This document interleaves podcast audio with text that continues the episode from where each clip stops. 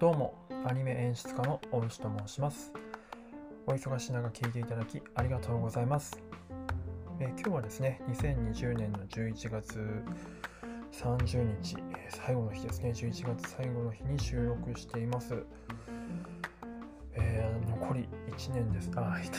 今年2020年は残り1ヶ月ですね。いや、早かったですね。はい。まあちょっと、まあ、今年はいろいろやってきたんですけれども、まあ、その中でね、こうやって音声配信もいろいろと、その中の挑戦の一つではあるんですけれども、まあ、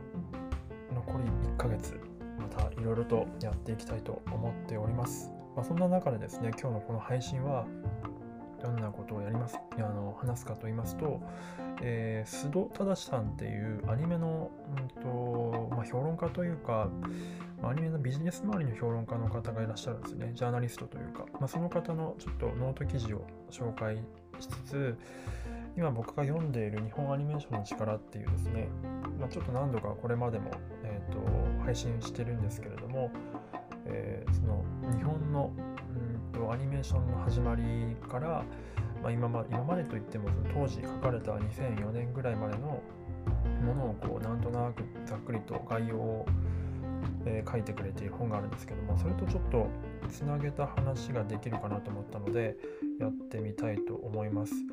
ま、ストさんのまず記事から言いますとタイトルがですねまるで日本アニメ次々と生まれる海外産アニメの注目作ということになっております。まあ、今あの公開中のロシア平戦記って中国中国産のアニメですねのがすごく素晴らしいよっていう話から、まあ、それ以外にもいろんなところで、まあ、中国だけじゃなくていろんなところで日本に影響を受けたアニメが次々と作られてますよっていう紹介をしている記事です。まあ、アメリカとかも含めてですね、えーいろんなものを紹介してるんですけど、まあ、その中でですね一つ項目として大きいなと思ったあの僕が注目したのが、まあ、Netflix で加速する海外産日本アニメスタイルってやつですね。えーっと、ここでですね、紹介されてるのが、うんと、まあコロナのあれもあってですね、Netflix はどんどんどんどん、うんと、市場拡大していって、僕の、まあ、知り合いの海外に住んでる方、スイスの方とかでも、あの息子さんとかがすごく Netflix でアニメを見てると、日本の結構配給とかそういった日本特有の部活文化みたいなところとかも結構、うん、と海外の人に受けてるらしいんですね。でそんな中で、まあ、Netflix が力を入れてるのは日本風のアニメっていうところの、えーという、まあ、印象があるんですけれどもそれだけではなくて、えーまあ、つまりアニメですね、ごめんなさい、えっと、話がどちらかあるんですけども、えっと、アニメっていうのが、まあ、ANIME とか言ってアニメなんですけど、このいわゆる日本産のものが、まあ、昔はジャパニメーションって言われていて、でそれが、どんどん形が、まあ、日本のアニメが浸透していくことによって、もはやジャパニメーションじゃなくて、まあ、アニメ、ANIME アニメとなって、まあ、今通じてるんですけれども、もう白さん曰くですね、もはやそのアニメっていうのが日本特有のものでさらもなくなってきたというふうに言ってるんですね。えー日本のアニメイコールアニメだったものが ANIME だったものが日本風のアニメも含めてアニメになってきてると。うん、となので先ほど言ったようなロシア語平戦記とか、えー、と他にもですねいくつか挙げられている、うん、とアメリカ産のやつでいうとこの Ruby ですかね R, R2WBY と書いて Ruby とか、まあ、CG のアニメですけどとかっていうのももはやあのアニメっていうアニメってもともう造語なんですよ。造語にもうその日本のアニメをの代名詞代名詞というか日本のアニメをアニメと表現するような造語の英語なんですけど、まあ、それになりつつあるというふうになって話していますね。なので、まあ、日本のアニメの、えっ、と、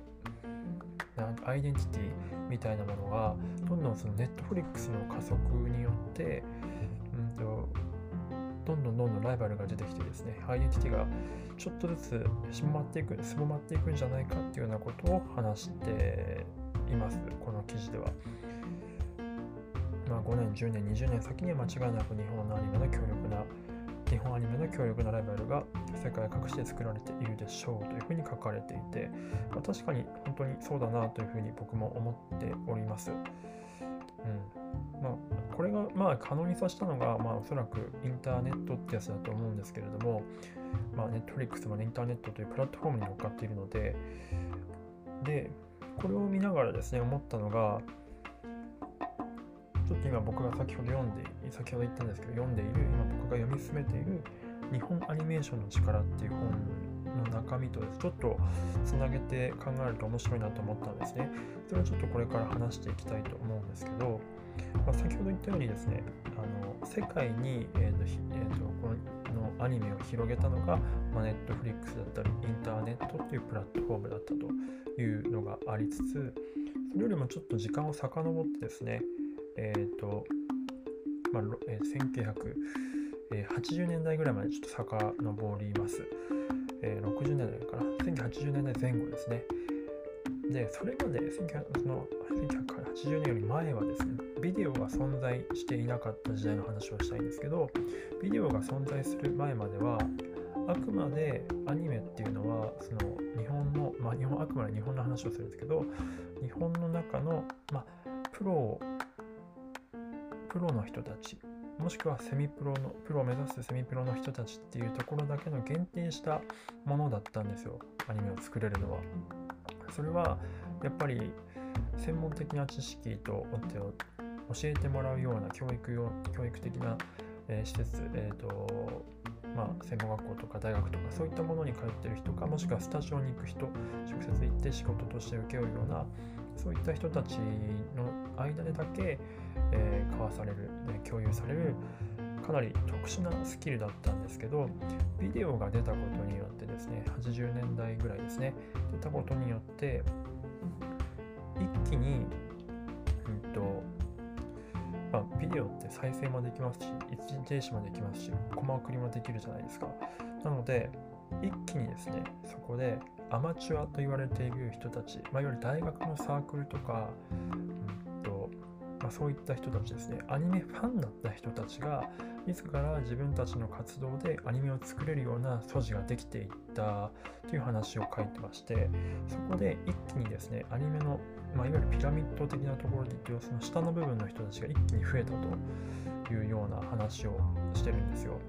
なのでそのメディアの革新が一気に、アニメを作る人たちの幅を広げる。でさらにそこから、とまあ、デジタル技術ですね。パソコンができたことによって、えー、一人で、ね、作れる個人作家、まあ、新海さんとかもそうですけどそういった人たちも増えていったというようなところがあると。でさらにそれ時間をまた戻してというか進めましてネットフリックスとインターネットですよね。でビデオの時はプロから、まあ、セミプロそしてアマチュアっていう形で、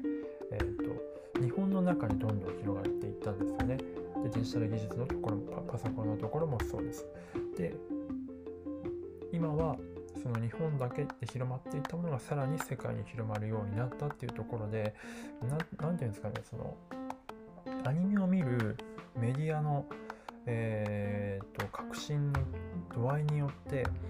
まあ、当然ですけどどんどんどんどんとそのコピーできる、まあ、いわゆるスキルに差がなくなってくるんですよね。もしくはスキルに追いつく速度がすごく速くなってくるので、えー、とここからの時代はですねこれを踏まえた上でうーん、まあ、どういうふうにものを作るかどんなものを作るかそしてそのアニメーションのスキルは同じなのであればどこで差別化を図っていくかっていうところが、まあ、すごくポイントになってくるんじゃないかなというふうに思いました。まあ、日本はね今までずっとこの作り方として一人の作家が考えるその一人の作家の倫理観が直接反映されるような作り方をしてきたんですねピクサーやディズニーと違ってなのでそういったところはこれまで日本のかなりアイデンティティだったんですよなのでその作家さんが育ってきた、まあえーと、原体験とかそういったとこ